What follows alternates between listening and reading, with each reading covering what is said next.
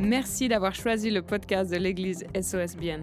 Nous espérons que le message de cette semaine soit un encouragement et une inspiration dans ta vie quotidienne.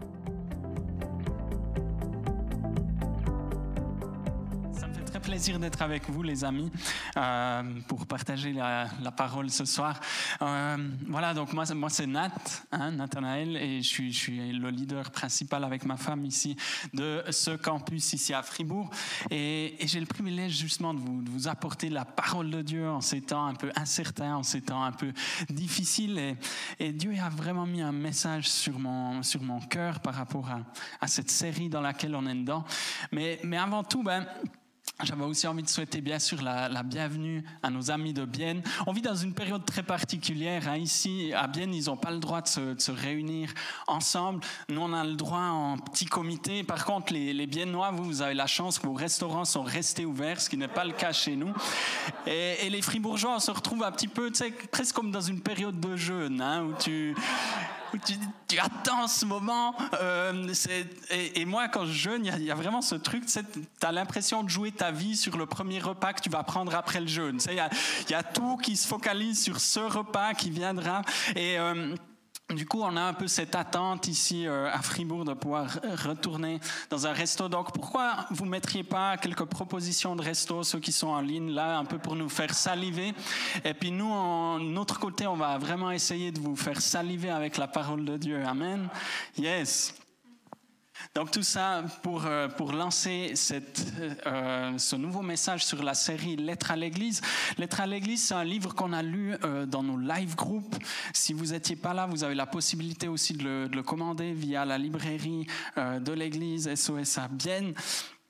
Et euh, dans cette série, on avait un peu à cœur de, se questionner en tant qu'Église.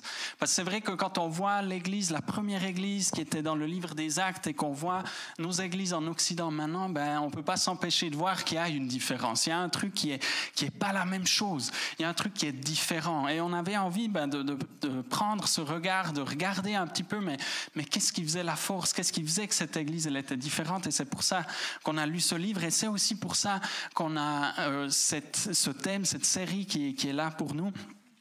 Et on a un peu à cœur de revoir un peu quelques principes. On a vraiment envie de devenir cette Église qui plaît à Dieu avant, avant de plaire aux hommes.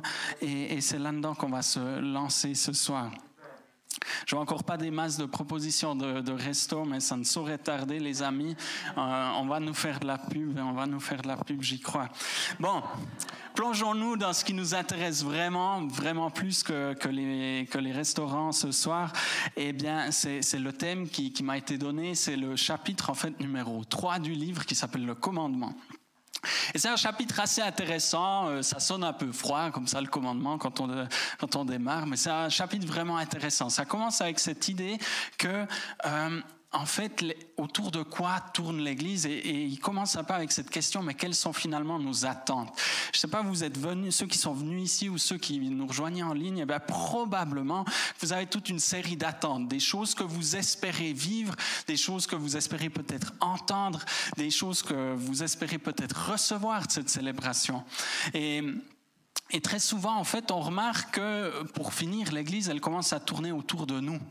Nous, notre petit nombril en tant que personne, tout d'un coup, on commence à avoir des petites réflexions du style « Oh, ce dimanche, la batterie était trop forte » ou « Oh, il n'a pas choisi ces chants que j'aime tant » oh euh, le gars pour qui euh, qui est venu prier pour moi euh, il m'a pas hyper bien écouté jusqu'au bout et, et, en fait on voit dans toutes ces réflexions même si on se les fait tous à une fois ou l'autre même moi je me les fais euh, eh bien finalement ça montre quelque chose c'est que on s'attend à à ce qu'on reçoive quelque chose. C'est parce qu'on vit simplement dans une société un peu consumériste comme ça, une société de consommation où on a l'habitude un peu d'être le roi. On a l'habitude de quelque part qu'on nous traite bien quand on est le client quelque part. On a l'habitude de, recevoir un sourire de la sommelière. On a l'habitude que, que la caissière elle soit rapide, etc. Puis quand ça se passe pas comme ça, on n'est pas content. Et, et le truc c'est qu'on applique souvent cette même logique à l'Église. Or, à l'Église, c'est pas nous les rois, mais c'est Dieu. Amen. Et, et du coup, on voit que cette première église, ben, elle tournait justement pas autour des gens, elle tournait autour de quelque chose d'autre. Et je vous invite tout de suite à, découvrir le texte principal de, de, mon message qui est dans Acte 2, les versets 42 à 47, qui dit ceci. Il persévérait dans l'enseignement des apôtres, dans la communion fraternelle, dans la fraction du pain et dans les prières. La crainte s'emparait de chacun, il se faisait beaucoup de prodiges et de miracles par les apôtres. Tous ceux qui croyaient étaient dans le même lieu et ils avaient tout en commun. Ils vendaient leurs propriétés et leurs biens, ils en partageaient le produit entre tous, selon les besoins de chacun. Ils étaient chaque jour tous ensemble assidus au temple, ils rompaient le pain dans les maisons et prenaient leur nourriture avec joie et simplicité de cœur, louant Dieu et trouvant grâce auprès de tout le peuple. Et le Seigneur ajoutait chaque jour à l'Église ceux qui étaient sauvés. Et j'aime beaucoup ce texte, et peut-être vous l'avez remarqué, en fait, ce, texte, il parle à nulle part, en fait, de l'individu tout seul. Il parle de ce qu'ils faisaient ensemble, de ce qu'ils recherchaient ensemble. Et, finalement, on voit que ce premier point, il est crucial. Il faut qu'on apprenne un petit peu à, élargir notre tour d'horizon et à pas juste être focalisé sur nos besoins, nos idées, nos demandes et ce qu'on, nos attentes. Parce que finalement, si on vient à l'église juste avec ça, juste dans cette idée-là, eh bien, on finira forcément déçu parce qu'on techniquement parlant, on ne peut jamais répondre aux attentes de chacun. Et plus l'Église grandit, plus c'est pire, plus c'est difficile. Mais ce n'est pas non plus la vocation, ce n'est pas non plus le rôle de l'Église. Et le, premier point, enfin le deuxième point du coup que je voulais sortir de ce texte, c'était tout d'abord de dire que l'Église, c'est avant tout nous ensemble. En fait, il y a cette idée qui revient plusieurs fois dans le texte qu'on vient de lire, cette idée de communion fraternelle, de tout partager.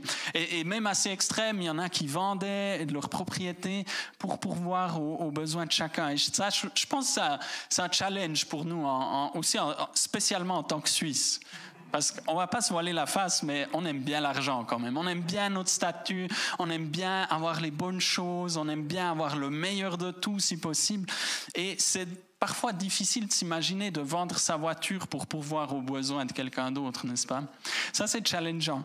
Et, en fait, c'est pas le seul passage de la Bible, hein, comme ça, qui parle de la communion fraternelle, de tout mettre ensemble, d'aller, de se battre les uns pour les autres, etc. On a des textes dans, par exemple, Jacques 1, le verset 27, qui nous parle de ça où il nous parle de la vraie religion. Ce qui fait vraiment plaisir à Dieu, c'est qu'on prenne soin des orphelins et des veuves. C'est là qu'on verra vraiment ce que, ce que Dieu y fait.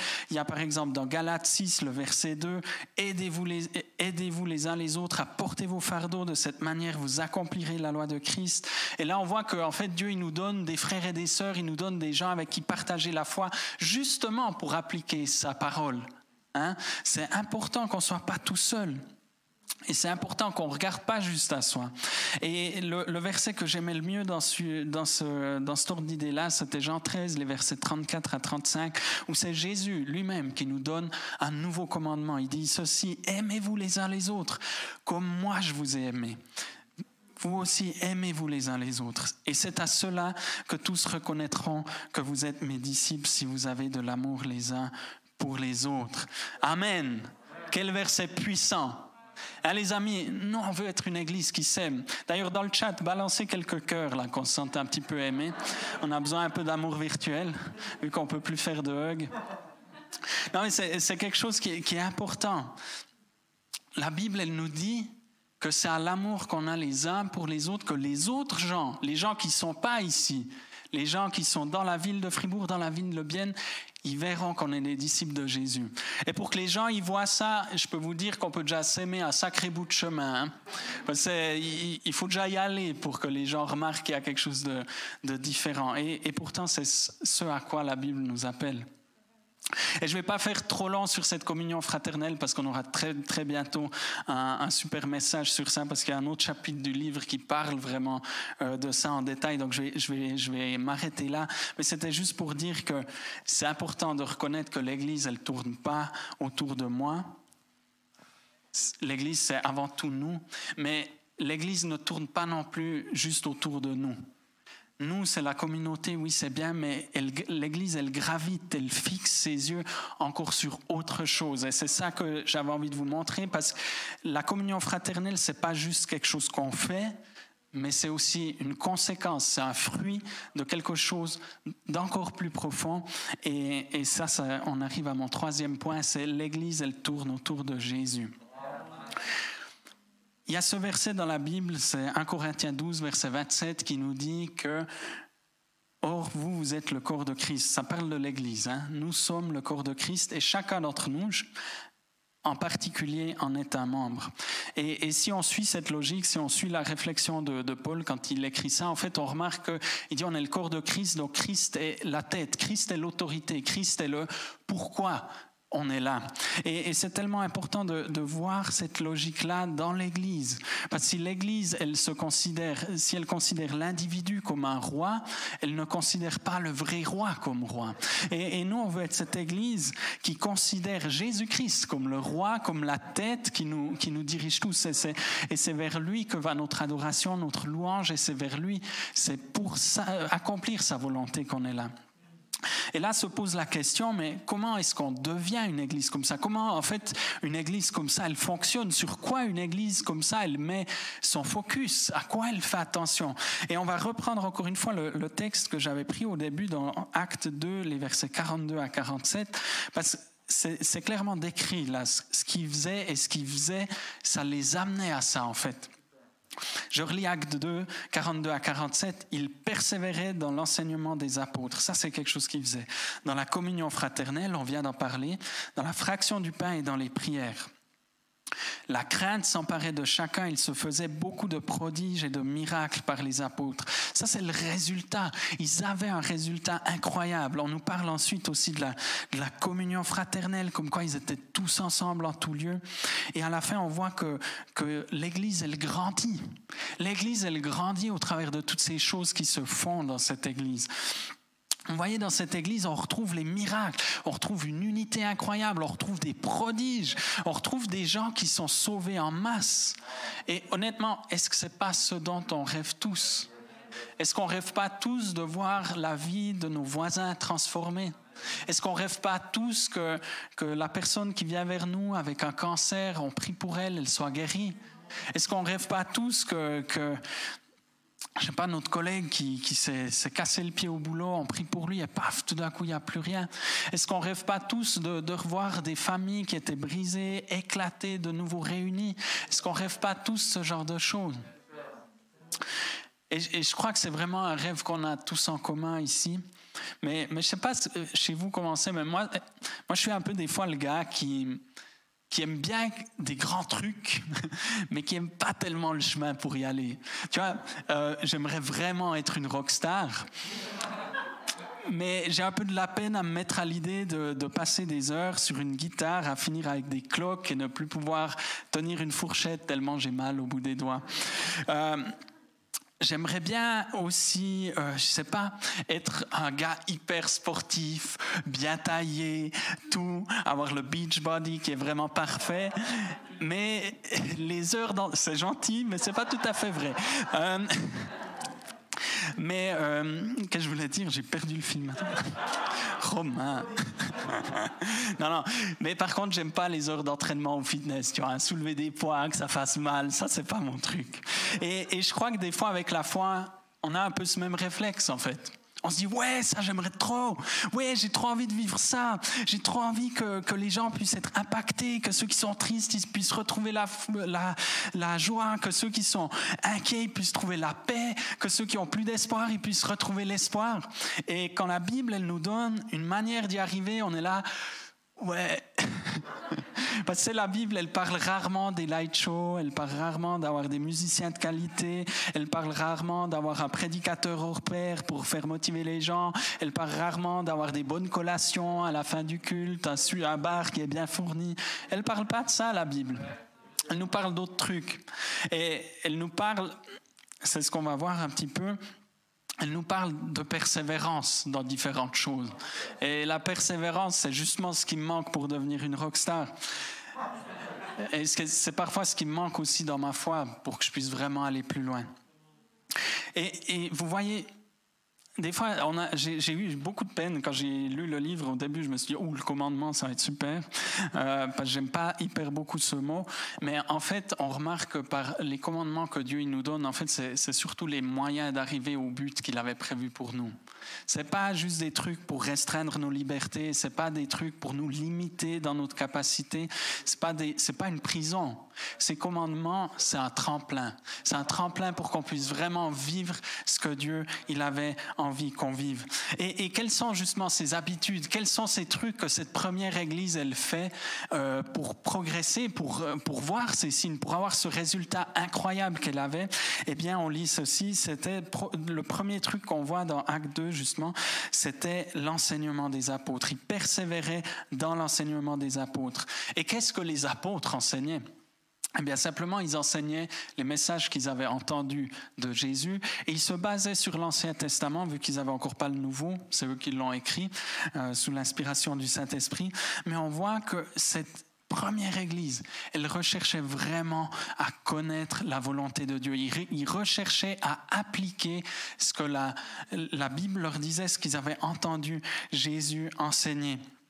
Et je crois que très souvent, on, on sous-estime on sous-estime ce que ce livre-là, il peut faire. C'est un livre qui a traversé les siècles, il a plus de 2000 ans d'âge, même encore beaucoup plus pour l'Ancien Testament, et, et pour ça, un peu devenu banal.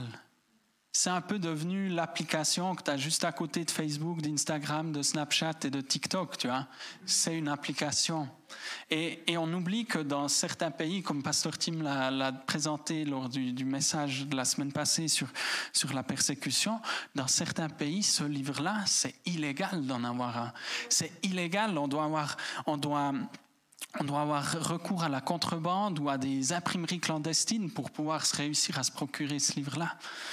Et est-ce que nous, on se rend compte que quand on lit ce livre-là, on touche à quelque chose de divin?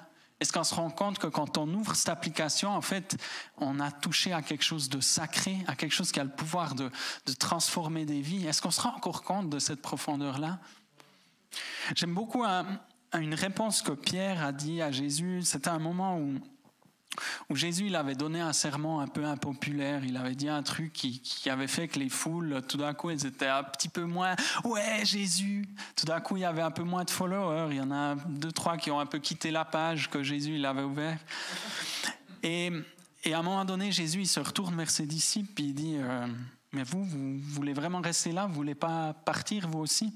Et puis Simon, Pierre, il lui répond comme ça, c'est dans Jean 6, le verset 68. Il lui dit, mais Seigneur, vers qui irions-nous? Tu as les paroles de la vie éternelle. Et c'est ça la Bible. C'est les paroles de la vie éternelle. Ce, livre-là, il contient comment Dieu il veut nous sauver, comment Dieu il veut nous transformer, comment Dieu il veut restaurer cette intimité qu'on a perdue avec lui. Est-ce qu'on se rend compte de ça? Ou est-ce qu'on est comme la foule, que quand ça nous chante un peu moins, on se dit, wow, je vais, je vais plus m'abonner à cette page, quoi. Ça devient un peu gênant quand même. Ça me remet un peu mal à l'aise. Non, eux, ils, crochaient. Et ils crochaient même dans les parties de la Bible qui sont un peu moins marrantes, quoi. Et ils avaient cette conscience que là-dedans, il y avait toute la puissance de Dieu. Hébreu 4, le verset 12 nous dit ceci, que la parole de Dieu, elle est vivante efficace. Elle est plus tranchante que toute épée à deux tranchantes, pénétrante jusqu'à séparer âme et esprit, jointure et moelle. Elle juge les sentiments et les pensées du cœur. Et ouais, encore une fois, ce livre, il a vraiment le pouvoir de te changer. Ce livre, il a vraiment le pouvoir de transformer ta vie. Et Peut-être pose-toi la question. quand j'ai préparé ce message, j'ai pas mal réfléchi aussi à ma propre vie. Je me suis dit, mais si je donnais juste, si j'enlevais juste la moitié du temps que je passe sur les réseaux sociaux, sur mon attel, sur euh, Netflix ou sur euh, ma console euh, de jeu, et si je la passais à lire la parole de Dieu, est-ce que je serais pas un peu différent encore? Est-ce que ce serait pas un autre Nat encore qui se tiendrait devant, devant vous ce soir? Et j'ai envie que tu te poses la même question, parce que la Bible, c'est pas juste une appli, c'est la parole de Dieu. Au travers de la Bible, on, peut apprendre à connaître son cœur. Au travers de la Bible, on peut connaître la volonté de Dieu pour nous, pour notre ville, pour notre Église. Au travers de la Bible, notre propre cœur, il est changé. Notre propre cœur, il est transformé. Et au travers de la Bible, on apprend aussi à exercer cette autorité que Dieu nous a donnée Si cette Église, elle avait autant de puissance, c'est parce qu'elle l'avait appris de quelque part, elle l'avait appris de la Bible. Et la deuxième chose que cette Église faisait, c'était qu'elle priait. Ça, c'est un autre de ces points tellement incroyables. Et on voit tout au travers du livre des actes comment l'Église, elle prie dans différentes circonstances. Il priait quand ça allait bien, ils priaient quand ça allait mal, ils priaient quand ils avaient quelqu'un qui était en prison, celui qui était en prison priait aussi, ils priaient pour connaître la volonté de Dieu et ils priaient des fois de manière tellement intense. La présence de Dieu était tellement intense dans ces moments-là parce qu'ils recherchaient tellement la face de Dieu que, que ça nous a expliqué qu'il y a des lieux qui ont tremblé littéralement, physiquement trembler tellement il recherchait la parole de Dieu. Et ça, c'est aussi le genre de prière qu'on a envie de faire. C'est le genre de moment qu'on a envie de passer. Et il les passait en groupe, mais il y a aussi beaucoup d'endroits où on voit comment il priait en solitaire même. Et il, s'inspirait aussi de ce que Jésus leur avait enseigné dans le, dans le Notre Père, dans des prières comme ça. Et il suivait aussi les enseignements de Jésus, par exemple Matthieu 6, 6, qui dit ceci, qui nous invite vraiment à une, à une intimité avec Dieu, où il dit, mais toi, donc c'est Jésus qui dit, mais toi, quand tu pries, entre dans ta chambre, ferme ta porte et prie ton Père qui est là dans le lieu secret, et ton Père qui voit dans le secret le rendra. Et ça, c'est, c'est tellement clé. Là, on voit cette intimité. On voit cette intimité qui se crée entre Dieu et une personne. Et c'est important que toi, personnellement, tu aies ta propre relation avec Dieu parce que la, la première Église, elle ne dépendait pas de quelques leaders. On voit qu'elle dépendait de, fait de la prière de chacun. Et, la prière, elle a aussi de la puissance. Jacques 5 au verset 16 nous dit ceci, avouez-vous donc vos fautes les uns aux autres et priez les uns pour les autres. Là, vous avez nouveau l'aspect de la communauté qui ressort, hein, comme on l'a abordé avant. Afin d'être guéri, la prière du juste agit avec une grande force. Et ça, c'est Jacques qui nous dit. Ça, c'est Jacques. Ça, c'est un des gars qui a prêché l'évangile, qui a, qui a vécu avec cette première église et qui a vu tous ces miracles. Et si lui, il le dit, c'est qu'il l'a expérimenté, c'est que c'est vrai. Et, on a vraiment besoin de cette prière. On a besoin d'une prière d'intimité, d'une part pour connaître le cœur du Père, mais on a aussi besoin de cette prière pour vraiment transmettre en fait le message que, Dieu nous a donné. Francis Chan, il pousse vraiment le truc très loin. Il dit euh, si la prière n'est pas indispensable pour votre Église, alors votre Église n'est pas indispensable non plus. Il pousse le truc loin, mais en même temps, il a tellement raison. Parce qu'à quoi sert une Église si elle n'a pas de relation avec Dieu? Ça devient un club social, ça devient un club de foot, ça devient un club de, de jeux de cartes, de n'importe quoi. Elle n'a pas plus de puissance, elle n'a rien qui transforme, et du coup, elle n'a pas de raison d'être.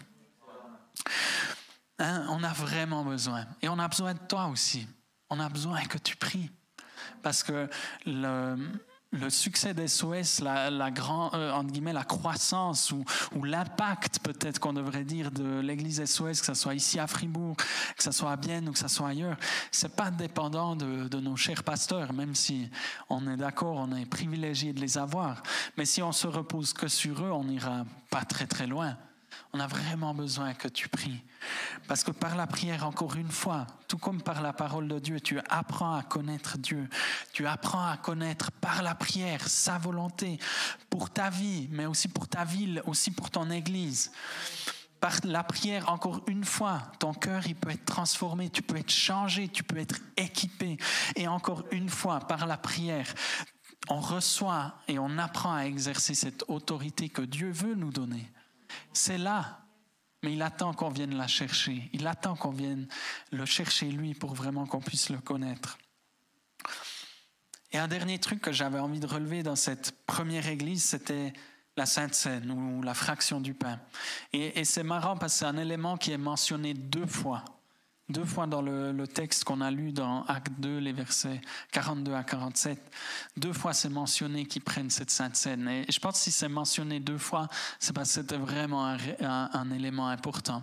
Alors là, c'est clair, aujourd'hui, on ne va pas faire de sainte scène avec le Covid, etc. Mais c'est un élément capital. C'est un élément en fait que, des fois on sous-estime aussi, tout comme la parole, tout comme la prière.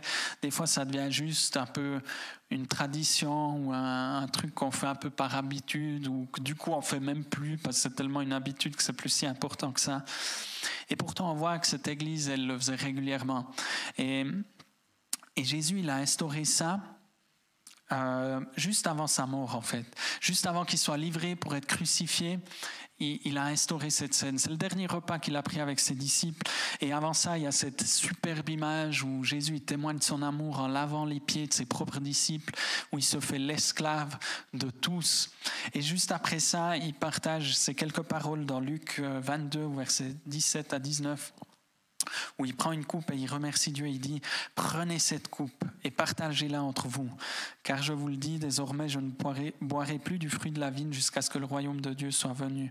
Ensuite, il prit du pain et après, avoir remercié Dieu, il le remplit et leur donna en disant, ceci est mon corps qui est donné pour vous. Faites ceci en souvenir de moi. Et, juste après, il explique encore la signification euh, de la coupe qui est en fait le sang qui est versé en rançon pour nous. Et et comme le dit Francis Chan aussi dans son livre, Dieu, il a vraiment voulu que la scène soit un acte intime en souvenir du corps et du sang de Christ pour nous. C'est-à-dire, c'est un acte où, en quelque part, on se remémore ce que Jésus il a fait. C'est ce que faisait la première Église. Et pour la première église, c'était un acte qui était vraiment très très présent parce que le pain et le vin, c'était un peu des ingrédients de base de, de leur repas. Donc quand on lit, ils rompaient le pain, ils, prenaient la Sainte Seine dans, leur maison. C'est en fait à chaque repas, quelque part, ils se souvenaient de ce que Jésus avait fait. Ils se souvenaient que leurs fautes, elles avaient été purifiées par son sang. Ils se souvenaient que grâce au sacrifice de Jésus, euh, ils étaient sauvés, ils étaient éternellement admis dans la présence de Dieu. Ils se souvenaient aussi que le corps de Jésus, il avait subi en fait la punition que leur propre corps aurait dû subir à cause de leur péché et il se souvenait aussi de cette autorité en fait que Jésus voulait leur donner. Et, je crois qu'on sous-estime un peu ce côté-là. On sous-estime en fait la puissance qu'il y a. Déjà la puissance de se souvenir, de se rappeler constamment qu'on n'est pas là par nos propres forces, qu'on n'est pas là juste pour nous, qu'on n'est pas là pour faire quelque chose par notre propre pouvoir, mais que Jésus il a tout accompli pour nous. Et et je pense encore plus dans le contexte dans lequel ils vivaient, où il y avait aussi après de la persécution, où il y avait de leurs amis qui étaient emprisonnés, certains avaient été fouettés, certains avaient été battus, certains étaient même mis à mort. Et, et je crois que c'est important parce que dans les épreuves de la vie, quand des fois la vie elle est rude avec nous, alors nous, ici en Suisse, on n'a pas cette persécution physique, mais on fait face à d'autres épreuves. Et parfois, dans l'épreuve, le seul truc qui te tient en vie, des fois, le seul truc qui te donne le courage d'avancer, c'est de savoir qu'il y a quelque chose de plus grand. C'est de savoir qu'il y a quelque chose après. Et cette église, elle vivait tellement avec une perspective d'éternité. Et il se rappelait l'éternité chaque fois. Chaque jour, il se rappelait que l'éternité, c'est déjà maintenant. Parce que le sacrifice de Jésus, c'est déjà maintenant. C'est déjà maintenant qu'on peut vivre dans cette dimension-là. Et ça, les amis, quand tu passes par l'épreuve, ça a un prix, c'est pas mesurable le prix que ça te donne, l'énergie que ça peut te donner. C'est pas l'énergie du désespoir, mais c'est l'énergie justement de l'espoir, l'espoir d'une vie future avec Jésus, d'une vie éternelle avec lui. Et encore une fois, on, on sous-estime un peu ça. On sous-estime la puissance qu'il y a là-dedans. On sous-estime même la puissance spirituelle et instantanée. Il y a des gens qui ont été guéris en, buvant le jus de raisin et en mangeant euh, le pain de la Sainte Seine, juste parce que c'est la puissance du sacrifice de Jésus. Et en prenant la Sainte Seine, on se souvient, on, se rappelle de ce que Jésus il a fait. Et c'est important qu'on se souvienne de ça. Par la Sainte Seine, notre perspective, en fait, elle change. Quand on est trop centré sur notre ici, maintenant, nos petits problèmes, etc. On peut nouveau se rappeler maintenant, c'est pas à propos de moi, c'est pas à propos de mes propres besoins, mais c'est à propos du royaume de Dieu et de ce que Jésus l'a déjà fait pour moi. En prenant la Sainte Seine, on se rappelle aussi de cette autorité, parce que sans la croix, sans la croix, on n'a pas plus d'autorité que quelqu'un d'autre. Sans la croix, les promesses qui étaient pour euh, Israël, elles restent pour Israël et elles ne sont pas pour nous. Parce que le Messie était promis pour eux. Mais par la croix, Par la croix, les amis, toutes les promesses qui sont encore une fois dans ce merveilleux livre, c'est oui et amen en Jésus-Christ. Ça veut dire que c'est pour nous. Quand Jésus dit qu'on peut être guéri par ses meurtrissures, oui, parce qu'il a été meurtri. Quand on peut être purifié de nos fautes, oui, parce que Jésus il a versé son sang. Amen. Et en prenant cette, cette scène quelque part, on déclare que cette même autorité, ce même Jésus euh, qui, qui, a vécu il y a 2000 ans, eh bien, il vit dans mon cœur. Et je suis appelé à être ce Jésus pour quelqu'un d'autre. On est appelé à être ses témoins. Alors bien sûr, on ne sera jamais parfait comme lui l'était, mais quand même. Dieu, Jésus, il avait envie de faire équipe avec nous. Et c'est pour ça qu'il nous le rappelle au travers de la Sainte Seine. Et Gabi, je t'invite à, à, me rejoindre simplement. Je voulais juste conclure en fait en, en nous rappelant combien c'est important en fait de, se décentrer parfois de, qui on est. Je dis pas que tes problèmes ils sont pas importants. Je dis pas non plus que Dieu il veut pas prendre soin de toi. Hein, comprends-moi bien. Au contraire, s'il est mort sur la croix, c'était justement pour toi. Mais je crois que c'est important qu'on remette en fait Jésus à la place où il doit. On, on a cette expression hein, qui dit qu'il faut parfois remettre l'Église au centre du village. Mais je crois que là, on vit dans un temps où non seulement on doit faire ça, mais on doit aussi remettre Jésus au centre de son Église. Hein? Parce qu'on a rapidement un peu cette mentalité de consommation qui nous envahit et on croit que, que l'Église, c'est des fois un peu à propos de nous. Mais non. Et je crois que si Dieu il nous a donné ses commandements, pour son Église, en fait. C'était pas juste pour nous embêter, mais c'était pour nous montrer la voie pour arriver à plus, pour arriver à quelque chose de plus grand, pour développer cette intimité de nouveau avec lui, pour développer à nouveau cette relation. Parce que qui donne la vie, ce qui donne la joie, ce qui donne la paix, ce qui apporte la guérison, ça sera jamais un light show, ça sera même jamais un bon message, ça sera pas non plus une bonne louange ce ne sera pas non plus une bonne dynamique entre nous. Mais ce qui fera vraiment la différence, c'est ce temps qu'on aura passé à chercher Dieu dans, dans nos propres maisons, dans notre Église aussi, au travers de la parole, au travers de la prière et au travers de la Sainte Seine. Et, et c'est ça que j'avais envie de nous laisser. Mais j'avais aussi envie tous ces éléments-là, en fait, ils nous rappellent une chose, ils nous rappellent qui est Dieu. Et, peut-être tu es ici ou peut-être tu es chez toi dans ton salon, tu es tombé un peu par hasard peut-être sur notre stream et, tu te dis, ouais, mais, c'est super ce dont tu parles, Nat. Mais moi, moi, typiquement, je peux pas dire que j'ai cette intimité avec Dieu. Et, j'aimerais t'inviter à regarder à Dieu aujourd'hui parce que c'est pour toi qu'il a donné sa vie, c'est pour toi qu'il est mort sur la croix. Dieu, il avait un plan dès le départ. Il n'avait pas envie que tu sois séparé de lui.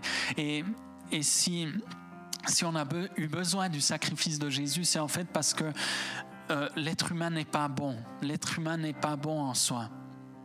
La Bible nous raconte comment en fait Dieu il avait prévu un monde parfait, un monde où, on avait ce, ce, cœur à cœur avec lui, où on, où on pouvait lui parler librement. Et la Bible nous raconte comment l'être humain en fait a brisé ça.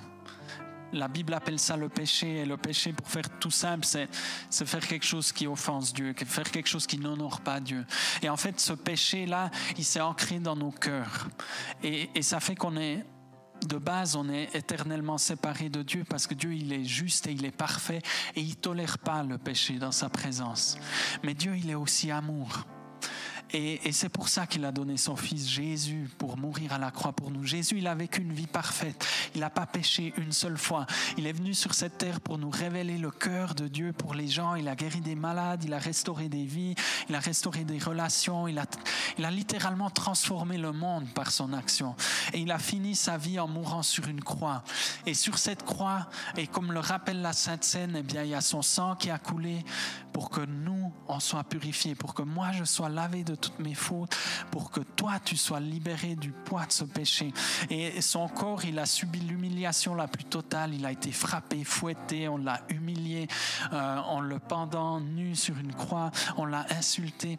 Et en fait, dans son corps, dans son corps, il a subi ce que moi, j'aurais dû subir. Ce que mes fautes méritaient, c'était ça. Dieu, il a posé son jugement, le jugement qui aurait dû venir sur ma vie, il l'a posé sur Jésus à ce moment-là. Et, simplement, Jésus, il est mort pour t'ouvrir la porte. Il est mort pour t'ouvrir la porte à cette nouvelle intimité, à cette restauration avec Dieu. Et et justement, Dieu, il n'est pas lointain. Il a déjà tout fait.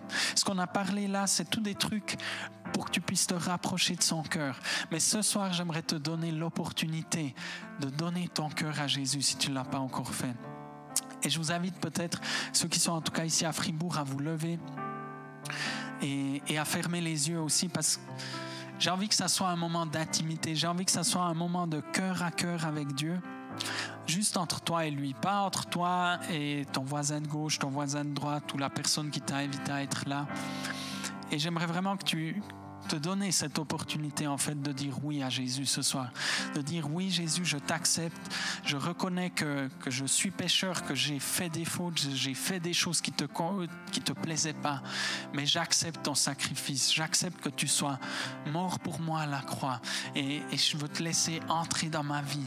Je veux que tu sois mon roi, mon Seigneur. J'ai envie que tu sois au centre de ma vie.